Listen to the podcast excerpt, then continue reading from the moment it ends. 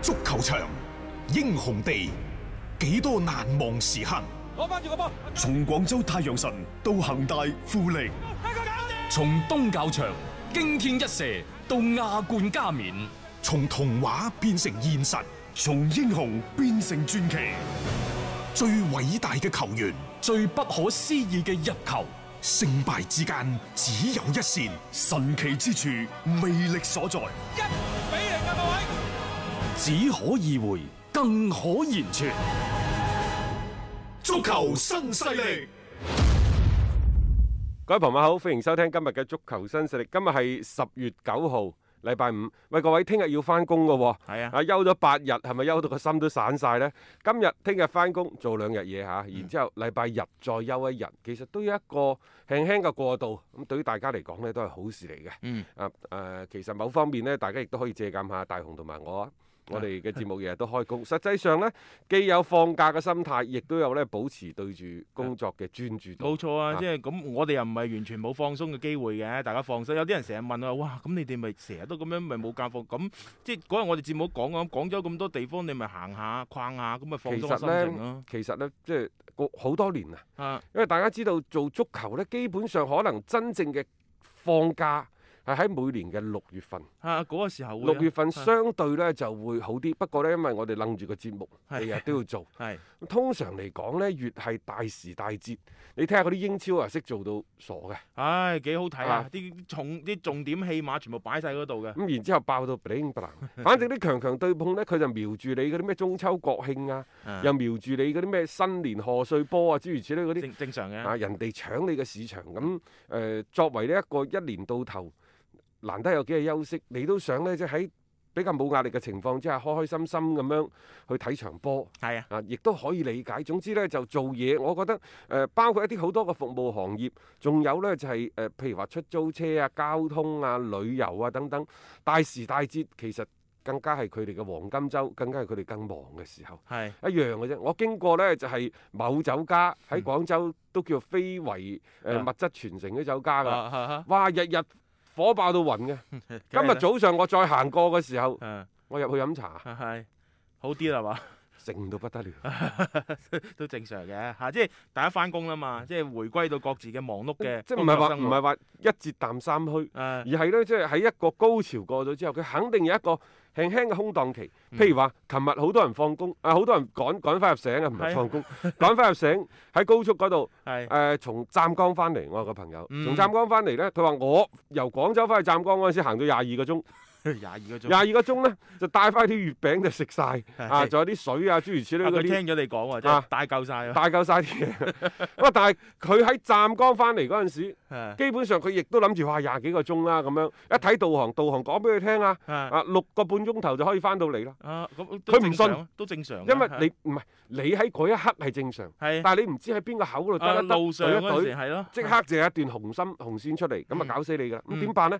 未雨綢繆都好啦嗯，第一時間嘅佢呢就啊擠滿晒成車啲嘢係。結果喺湛江係點樣翻嚟嘅？翻到廣州嗰部車就係點嘅？啊六個鐘頭都唔使就翻咗嚟啦。係嗯啊錯峰出行，錯峰出行，咁啊人人都驚晒啦！你九月三十號、十一號嗰陣時，啊塞喺條谷中度喐都唔喐，一陣間係踢毽，一陣間打羽毛球，甚至乎話開 窩，啊你就開心啦！嗰啲就叫苦中作樂。係啊，今次呢，可能連個電飯煲都帶埋上去。啊結果就冇咩冇咩用場嗰啲啊。嗰啲一樽樽嗰啲嗰啲啊火鍋啊，係一啊樽樽燒氣嗰啲火鍋爐啊。係佢話如果再塞車，我就開火鍋，帶住幾袋蝦丸，嗰啲咩咩湛江嗰啲海產，笑死你！啊結果就用唔上下，個翻屋咧企食咯。其實呢啲咪人生咯，係開心咯，即係總係會處處有驚喜。嗯。即係以前你會覺得，誒、哎原來順車都唔係咁大不了嘅事情，而家你覺得順車翻到嚟，咁啊好開心嘅一件事喎。驚喜喺邊度嚟啊？啊！即係以前嗰啲咩人生四大喜，咩洞房花燭夜、金榜題名金榜提名、是是他他鄉鄉遇遇故故知知啊、久久旱逢旱逢甘甘露露等等係係咯。 其實而家呢，就係、當你放咗工，打開心機聽住一零七七，可能聽到一個你自己比較熟悉嘅話題， 係，你可能會帶嚟會心一笑。嗯，其實咁就已經足夠㗎啦。係呢個就係我哋希望即係啊達成嘅目標。只爭一笑而下，即係呢樣嘢已經夠㗎啦，即係唔需要話真係下下 set 到一個好高好高嘅，啊一定要做到個目標，簡簡單單，啊愉愉快快又過一日幾好啊！咁啊，今日有咩笑點呢？琴日恒大呢，啊整咗個媒體開放日。係咯，媒體開放日就係俾你睇下波，嗯，睇下即係恒大點樣訓練嘅。係，然之後呢，就會集中喺個會議室嗰度開新聞發佈會。嗯喺新聞發佈會上，簡拿華路再一 次講啦，佢話嗱，我同各位講下，泰利斯卡唔係我契仔。嗯，真係唔係我契仔， 啊佢佢佢真係實實在在佢咁嘅原聽到話啲係咁，啊佢話我再次聲明，嗯佢唔係我 個仔。泰利斯卡問題在於呢兩次長期嘅停滯，嗯一次係舊年嘅傷病，另一次就係今年嘅疫情。嗯啊，佢一共有八個月冇參加訓練，佢天賦好高，能力好強，但係佢唔可能通過幾次訓練就彌補之前長時間冇訓練嘅影響。誒、係啊，我承認簡拿華路講法，嗯泰利斯卡嘅天分真係好高，因為我哋一路都講咧，泰利斯卡可能即係佢係中意一腳傳球嘅。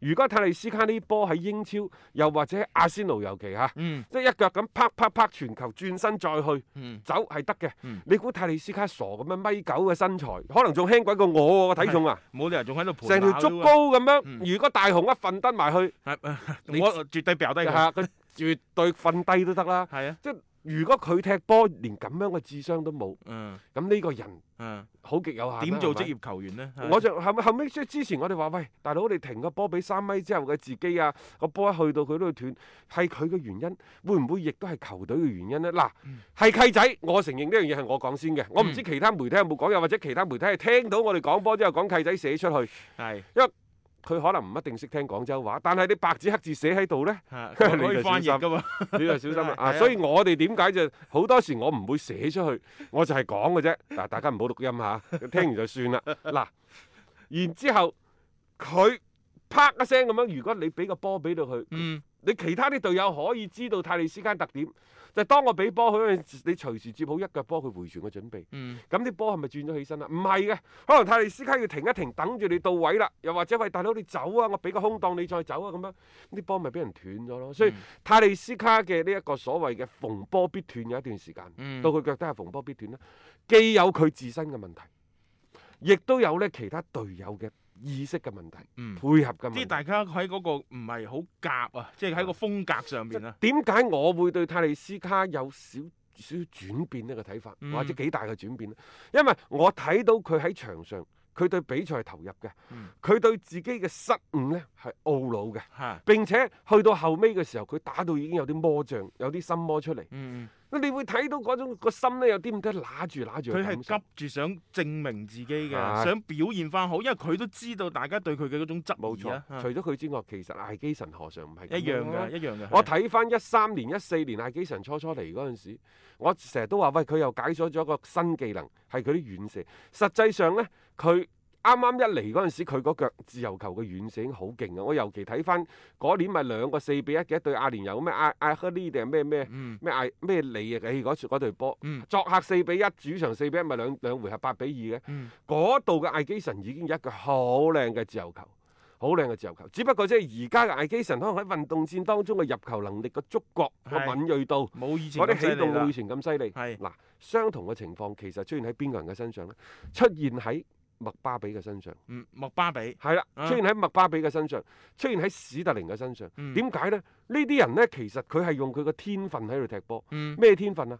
速度快，係啊，爆發力強。冇錯其實以前艾基神亦都咁㗎。嚇，啊我哋係咪白明爆你噶嘛，啊我就噗一聲爆你，話爆你就爆走咗啦。啦但係點解艾基神而家相對係耷少少呢？就嗯因為其實佢嘅腳底控球嘅功夫、分波嘅功夫，佢唔算十分之好。嗯所以你睇翻呢，就麥巴比，包括史特靈，而家已經有歐洲嘅好多嘅名宿啊，已經喺度講麥巴比今後嘅嗰個所謂嘅成就，一定一定去唔到一個頂級嘅。嗯，球王級嘅水平，我係開始我有啲承認，就係佢嘅嗯佢嘅把握嘅入波能力，佢真係唔即係佢算話哋啲食天好超分班咯，你嘅天分一旦之，因為你天分係啱出嚟嗰陣時，大家出其不意啊嘛。你當大家都已經熟悉咗嘅時候，你嘅嗰種天賦唔再擁有住呢一種嘅優勢，啊咁你點樣辦呢？你就要加加強自己個人嘅一啲競技水平上面，特別一啲基本功嘅修練。但係好多時候呢，食天賦嘅球員呢，佢會比較忽略呢，就係一啲基本功嘅修練嘅，嗯係即係呢樣嘢會幾限制到佢哋發展係啦咯。嗯咁呢個呢，就係泰利斯卡嘅情況啦嚇。嗯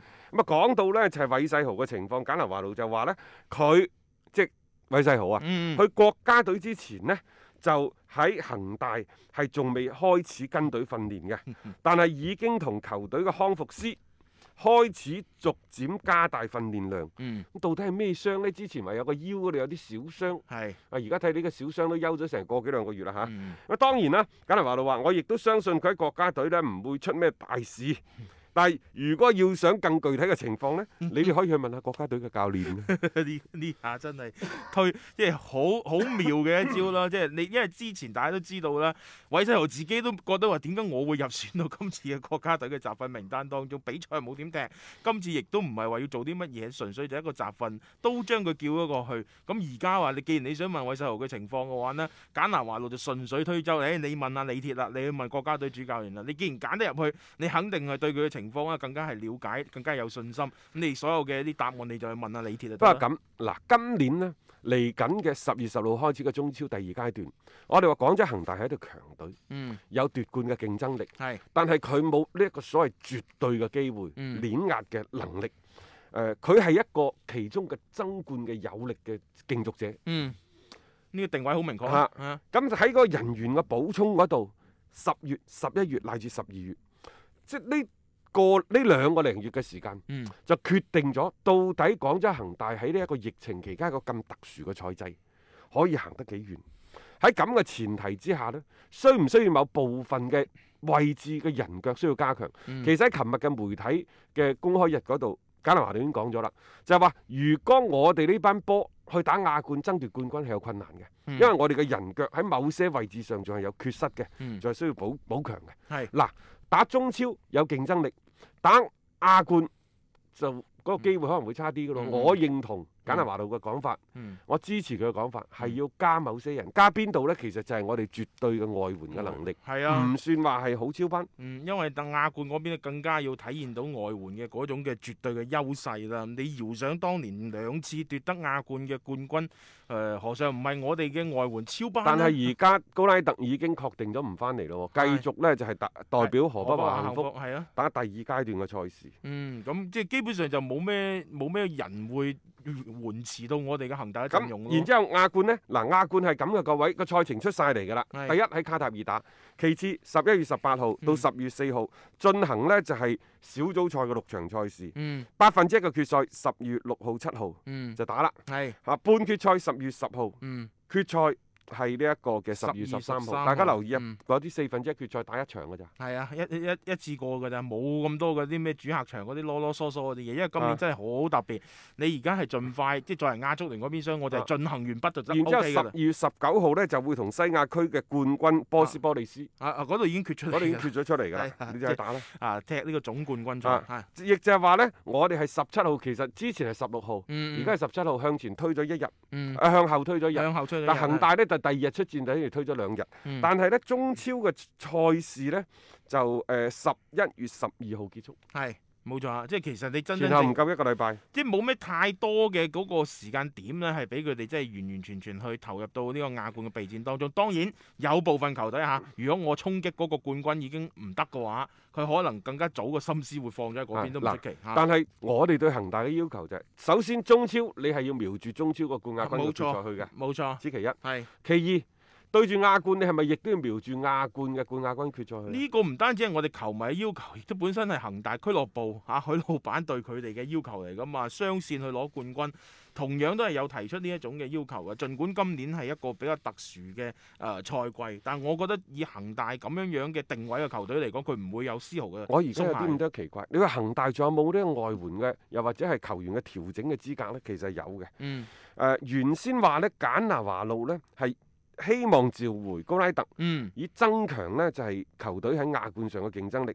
但係唔知點解，就最尾反正高係拉特啊翻唔到嚟。冇錯啦，當然，起碼而家喺呢一刻，我哋接到嘅消息，佢就係翻唔到嚟翻唔嘅。到嚟咯。但係佢留翻喺恒，佢留翻河北呢，即係對住恒大佢迴避，佢唔想得噶嘛，啊佢只能夠係踢後邊嗰啲比踢賽五咯。至八名嘅賽事。嗰陣時鍛鍊新人為主啦，嗯人哋重慶已經放晒出去啦。所以我咪話，即係其實佢留低喺河北華夏幸福本身就唔係好具備但一係啲唔咩關戰事略㗎，老意義實啊講，河北華夏幸福就算差都好啦，冇咗高拉特都好啦，佢仲有呢小寶連奴，大家記唔記得係啊？啊，小保連奴係咯。仲有呢就馬爾高，而家係中超嘅最佳射手，嗯有托尼、梅嗯，誒嗰個咩咩梅米斯域梅啊，米斯域，係咯，即係其實佢嘅人腳都夠㗎嚇、你作為即係河北華幸福本身佢嘅一個定位，去到爭冠組別就已經係保組成功㗎啦。咁啊再去可能去爭取一下睇有冇機會挑因為戰亞冠啦。高拉特今年咧河北華幸福雖然真正嘅數據，譬如入波嘅數據、助攻嘅數據等等唔算太好，嗯，但係高拉特開始有啲咁多好似行翻當年雞爺係啊，呢呢兩年佢嘅做串連啊嘛。係啦，呢兩呢兩個賽季作用做啊串連做用潤滑劑。 嚇即係亦就係話保證咗前邊馬爾高啊、嗯啊托尼等等嘅彈藥係供俾，即係佢而家做咗嗰個後防嗰個運輸線嘅總指揮。係啊幾好㗎，其實因為有幾場比賽咧，點解河北華幸福打翻起身呢？亦都同佢嘅一個串聯好有嗱關係。你會睇啊，十四輪嘅中超嘅賽事，佢打咗十三點七五場。係點解係咁講呢？十最尾嗰一場，佢係打到最尾嘅七五七十五分鐘，接近八十分鐘先換落場。係啊即係你會睇到就係佢嘅第一呢、個人嘅身體冇問題，係其次狀態係越嚟越好。冇錯啊嚇，即係點解唔要翻佢操翻起身啊！即係而家啦，你話即係賽季之前你仲係估估下，唔知佢得唔得？仲有另一點，從另一個側面可以印證到，嗯，即係而家高拉特嘅狀態，話河北華幸福呢已經係放風出嚟，全力同全力啊，各位嗯，係同廣州恒大協商，希望明年繼續租借多高拉特嗯啊，一個賽一季。個嗱，賽季啊而嚇，佢係咁噶，第一係全力出擊，嗯，點解要租借呢？因為冇錢俾轉會費，但係知道呢個人啱用。 啱用啊！既然借開咪借啦，擺喺恒大你又啊好似唔用嘅， 嗱呢樣嘢同我哋以前喺電台節目所講啊嘅，喂，點解租借冇咁好啊？因為租借呢，人仲係你嘅人，打起咗你係會走噶啦。冇錯啊！但係而家呢個情況呢，就即係我只能夠限米煮限飯，我買唔到啦，冇錯啦，我同埋只能夠租借。同埋我哋就算有錢，我都吸引唔到啲咩唔係大外援嚟啊就算你有錢買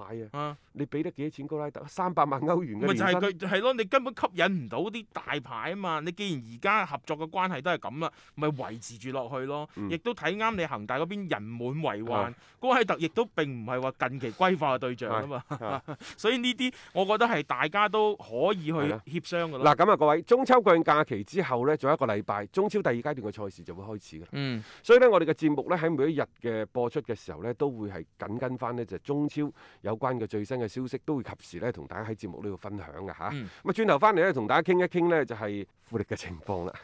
一個為足彩愛好者度身訂造嘅全新資訊平台北單體育，經已全面上線。北單體育擁有基於北京單場賽事作出全面評估嘅優秀團隊，雲集張達斌、陳奕明、鐘毅、李漢強、呂建軍等大咖，為你帶嚟更專業嘅賽前預測分析以及賽後總結報告。北單體育無需註冊，一鍵辦理。想避免足彩市場起起伏伏，快啲嚟微信搜索公眾號北單體育。